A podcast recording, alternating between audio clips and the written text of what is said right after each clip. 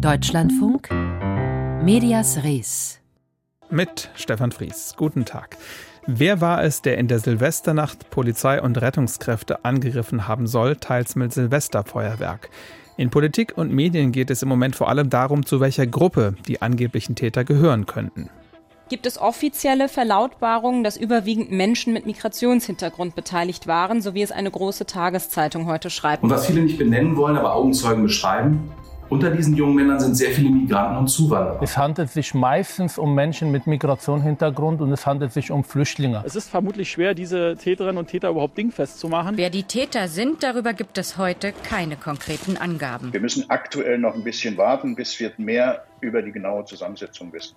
Wenig Wissen, viel Spekulation, sowas hält ja nie von einer öffentlichen Debatte ab. Reden wir jetzt drüber. Übergriffe in der Silvesternacht. Das klingt nach einer Diskussion von 2016. Damals haben wir über Sexualstraftaten am Kölner Hauptbahnhof gesprochen und über die Frage, ob Medien Taten verschweigen wollten oder mutmaßliche Täter. Jetzt ist 2023 und wir diskutieren erneut darüber. Diesmal geht es um Angriffe mit Silvesterfeuerwerk auf Polizei und Feuerwehrleute, vor allem in Berlin. Die Frage ist, ob und wie Medien berichten, dass ein Teil der Täter eine Migrationsgeschichte haben soll. Einige Medien halten sich dabei zurück, das so zu benennen. Andere Medien tun das aber offensiv. Vor der Sendung habe ich mit der Kommunikationswissenschaftlerin Christine Horz-Ishak von der TH Köln darüber gesprochen, ob die mutmaßliche ethnische Herkunft von Tatverdächtigen berichtenswert ist. Ich würde sagen, in diesem Fall auf jeden Fall nicht. Wir müssen uns ja das Täterprofil anschauen. Das sind junge Männer. Wenn wir uns die Demografie der jungen Männer anschauen, dann äh, besteht die eben in unserer Einwanderungsgesellschaft zur Hälfte aus Menschen mit Einwanderungsgeschichte. Und insofern kann man einfach bei diesem Wording bleiben. Es sind junge Männer, die hier diese Taten begangen haben. Man soll es ja auch nicht kleinreden und das verschweigen. Aber ich denke, in diesem Kontext macht es wirklich keinen Sinn, die Herkunft zu nennen. Ja. Die Polizei hat zwar einen Teil der Tatverdächtigen festgenommen, über den Rest gibt es nur Aussagen, dass sie nach Menschenmigrationsgeschichte aussehen, was immer das heißt. Die Feuerwehr Berlin selbst sagt, sie wisse gar nicht genau, wer dahinter steckt. Wissen wir denn überhaupt, über wen wir sprechen, sodass Sie auch sagen können, das spielt keine Rolle? Ähm, solange wir nicht wissen, über wen wir sprechen, können wir auch nicht sagen, dass die Herkunft eine Rolle spielt. Also insofern müssen wir erstmal überhaupt herausfinden, wer denn überhaupt diese Tatverdächtigen sind.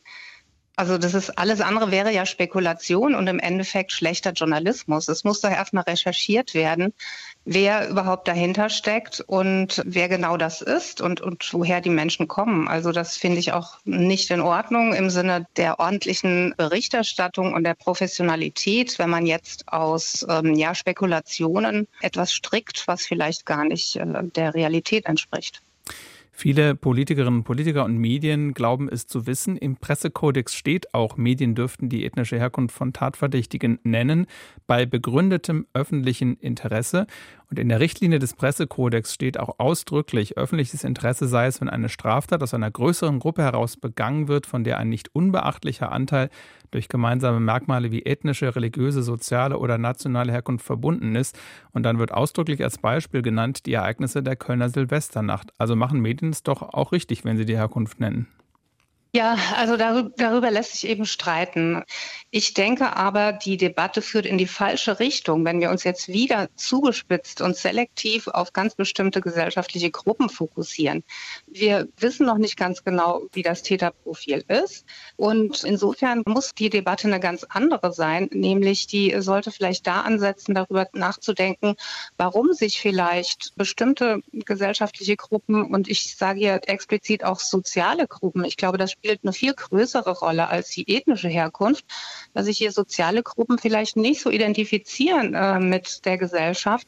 Das haben wir ja auch auf der anderen Seite mit Reichsbürgern und so weiter. Und ich denke, da muss man einfach gucken, dass man erstmal hier über die Rahmenbedingungen aufspricht. Ja, fühlen sich vielleicht ähm, bestimmte Gruppen auch abgehängt von der Gesellschaft. Ich möchte jetzt nicht als Opfer stilisieren oder hier eine Täter-Opfer-Umkehr vollziehen.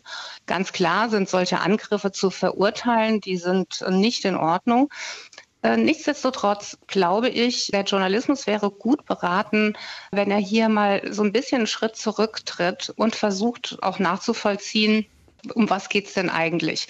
Ist es wirklich wichtig, jetzt hier die Herkunft zu nennen oder ist es viel wichtiger, über die Taten an sich zu sprechen? Das machen ja die PolitikerInnen meistens äh, auch gegenwärtig. Ja, die sprechen darüber, was denn eigentlich passiert ist und dass es eben Straftaten sind. Und das ist genau der Fakt, um den wir uns, glaube ich, zu kümmern haben.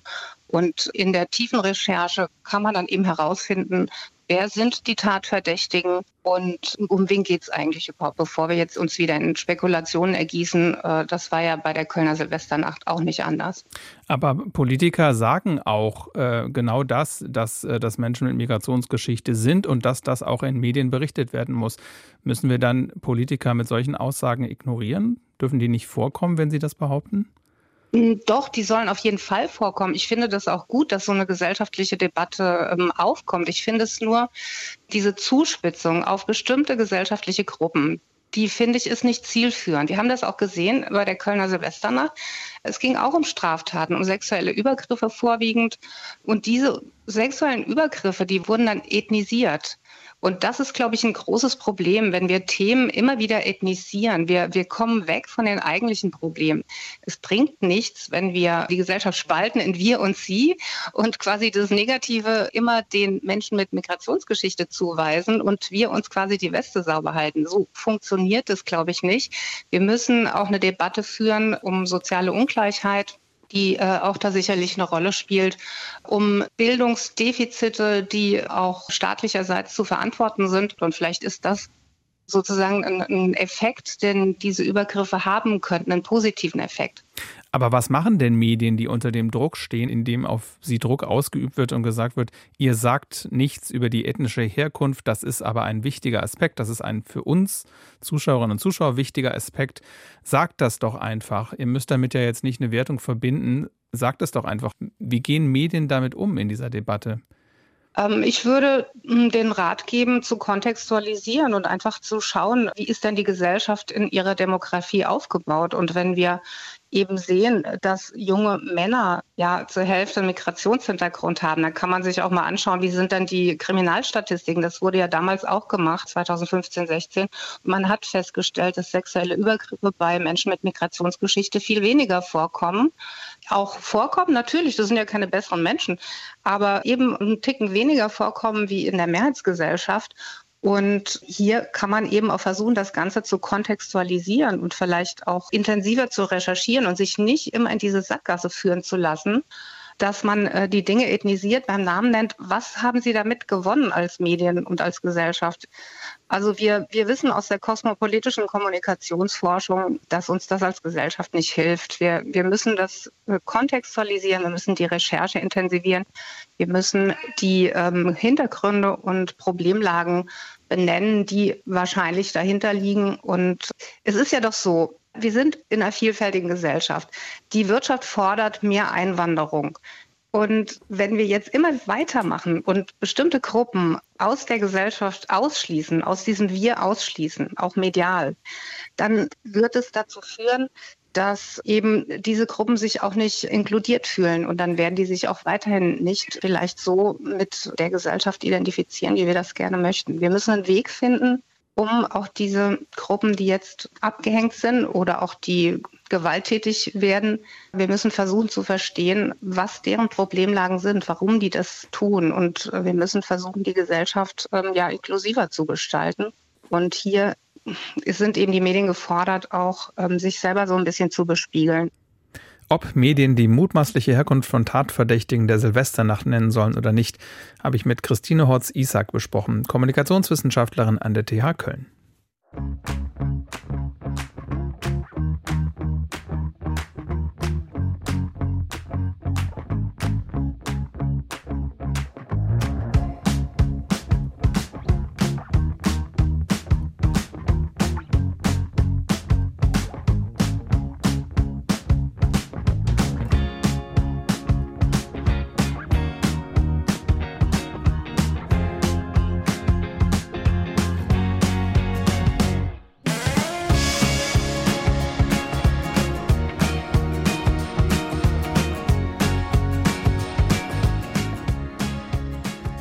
Der russische Angriffskrieg gegen die Ukraine dauert jetzt seit mehr als zehn Monaten.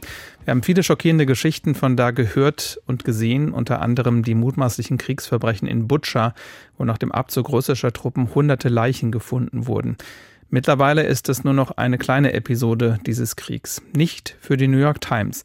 Sie hat acht Monate lang recherchiert zu den Ereignissen in Butscha und zu den Geschichten der Opfer. Aus New York berichtet Peter Mücke darüber und er beginnt mit einem Ausschnitt aus einem Handyvideo aus Butscha.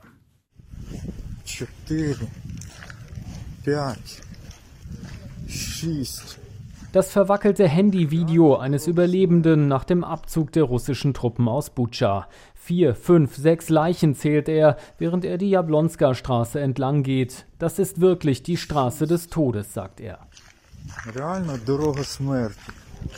Mit dieser Szene beginnt der Film der New York Times, ein schockierender Halbstünder, in dem die Journalisten die Ergebnisse ihrer achtmonatigen Recherche in Bucha dokumentieren.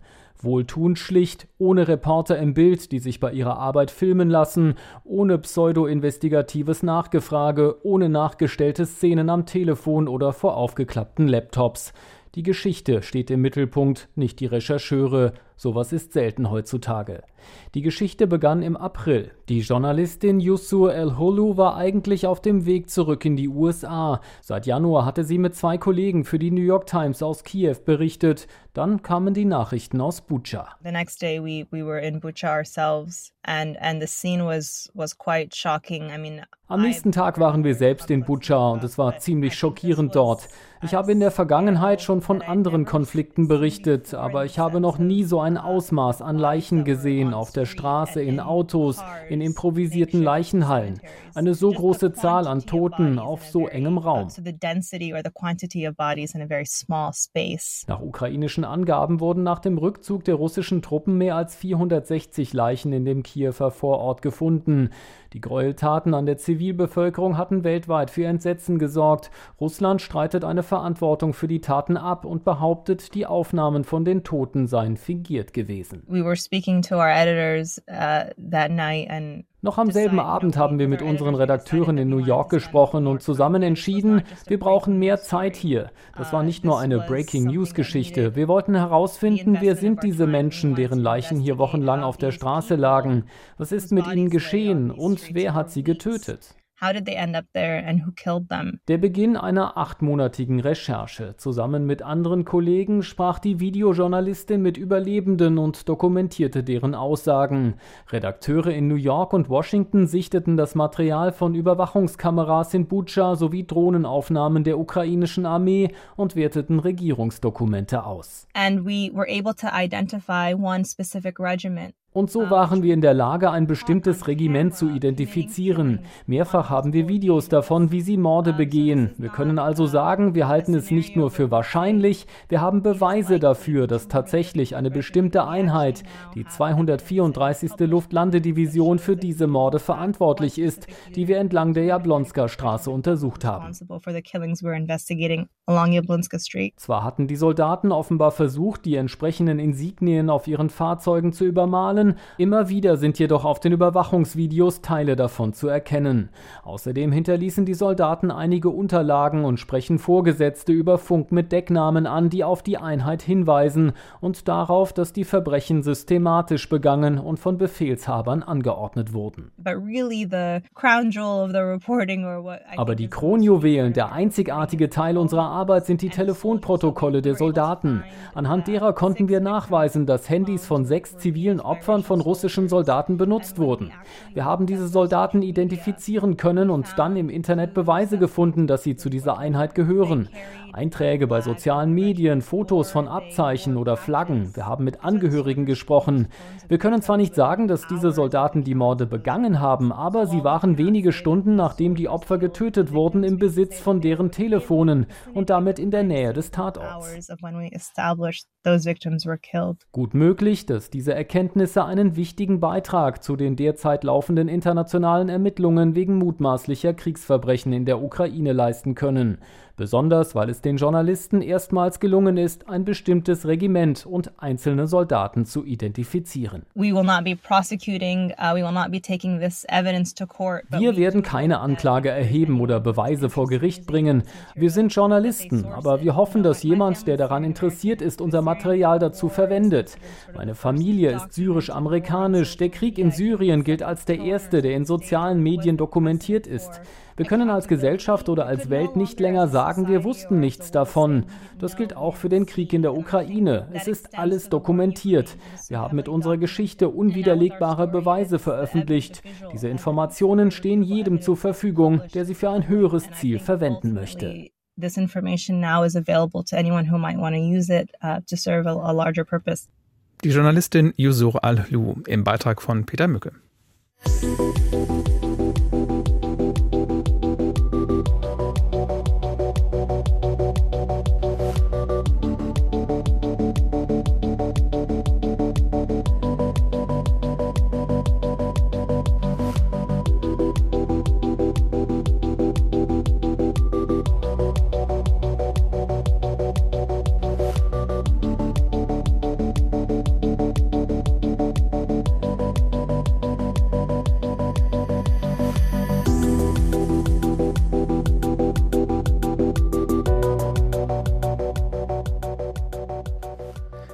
Ein Spiel, bei dem mit kleinen Pfeilen auf eine Scheibe geworfen wird. So definiert der Duden Dart, auch Darts genannt übrigens, beides ist richtig. Oft wird Dart in Kneipen gespielt, seit einer Woche bekommt es aber eine große Aufmerksamkeit wegen der Dart-Weltmeisterschaft in London und vor allem wegen Gabriel Clemens, der erste Deutsche im Halbfinale, auch wenn er das gestern nicht gewonnen hat. Dart ist auch ein Medienereignis. Schon in den Jahren davor hat der übertragene Sender Sport 1 überdurchschnittliche Einschaltquoten eingefahren. Und unter den 14- bis 49-Jährigen, die gestern zu der Zeit ferngesehen haben, hat jeder Fünfte die Dart-WM geschaut. Das Halbfinale hatte im Schnitt 3,3 Millionen Zuschauer. Der Medienjournalist Kevin Barth verfolgt den Sport seit über 15 Jahren. Ich habe ihn heute Mittag gefragt, warum sich der Dartsport medial so gut entwickelt hat. Also ganz wichtig ist da schon äh, die Weltmeisterschaft, die gerade schon angesprochen wurde. Die findet dann natürlich auch zu einem sehr cleveren Zeitpunkt statt, also Dezember, Januar. Die Fußball-Bundesliga hat Winterpause. In diesem Fall kam dann jetzt noch dazu, dass vielen dann auch diese WM in Katar nicht gefallen hat und sie dann vielleicht was anderes geschaut haben. Ja, und zwischen Weihnachten und Neujahr gibt es sportlich dann auch kaum andere große sportliche Highlights. Im neuen Jahr ist Dart dann die Sportart, die als allererstes den Weltmeister ausspielt und äh, das bringt dann schon auch entsprechende Zuschauerzahlen. Da schauen die Leute dann hin. Außerdem passt das Spiel auch ziemlich gut ins Fernsehen immer Duell eins gegen eins. Die Regeln sind recht einfach. Es fallen ja alle paar Minuten Entscheidungen. Die Einstiegshürde ist jetzt auch nicht so hoch. Ich muss nicht so viel Geld ausgeben, um Ausrüstung zu haben. Die Spielerinnen und Spieler müssen nicht voll durchtrainiert sein. Da stehen dann Leute wie du und ich ja sozusagen aus der Nachbarschaft. Und Dart ist dann eben auch was, das hat man bei dieser WM wieder gemerkt, für jedes Alter. Da waren Teilnehmer zwischen 18 und 58 mit dabei. Auch außerhalb der WM gibt es viele Dart-Turniere, die ausführlich live übertragen werden. Über die wird aber deutlich weniger berichtet. Warum? Ja, die Professional Darts Corporation, das ist der Veranstalter dieser Turniere und äh, der stellt die WM auf einen viel zu hohen Sockel, finde ich. Die ist jedes Jahr statt in anderen Sportarten dann zum Beispiel alle zwei oder vier Jahre. Äh, die Preisgelder sind auch viel höher als bei anderen Turnieren. Fast drei Millionen werden jetzt bei der WM ausgespielt und beim zweitwichtigsten Turnier ist es gerade mal eine Million. Äh, da kommt dann natürlich alles, was nicht WM ist, auch nicht so richtig gegen an. Dazu kommt ein Turnierkalender für den Rest des Jahres, den eigentlich niemand versteht, wenn er nicht total drin ist, total der Hardcore-Fan ist. Äh, beim Tennis ist das was anderes zum Beispiel. Da weiß jeder, es gibt vier Grand Slam-Turniere und die sind besonders wichtig, fertig. Im Dartsport finden neben der WM zehn andere große Turniere statt. Die sind angeblich alle wichtig, alle besonders toll. Gut, wenn ein Deutscher regelmäßig demnächst vielleicht in der Weltspitze mitspielt, dann kommt die Aufmerksamkeit für den Rest des Jahres vielleicht einfach auch von ganz alleine. Ich glaube aber trotzdem, dass äh, so eine klare Abstufung wichtig ist. Also ein paar wenige Höhepunkte in der Saison, dann kann man es besser ja, medial vielleicht auch verkaufen, vermarkten. Es gibt dann aber auch viele Medien, bei denen ich jetzt so den Eindruck habe, dass sie sich nur zur WM mit dem Dartsport dann auch beschäftigen wollen. Also tiefer rein möchten sie und als Sport nehmen es sowieso immer noch ähm, nur die wenigsten wahr. Wie ist denn aktuell die Situation bei den Übertragungsrechten im Dartsport? Läuft da alles im Free TV?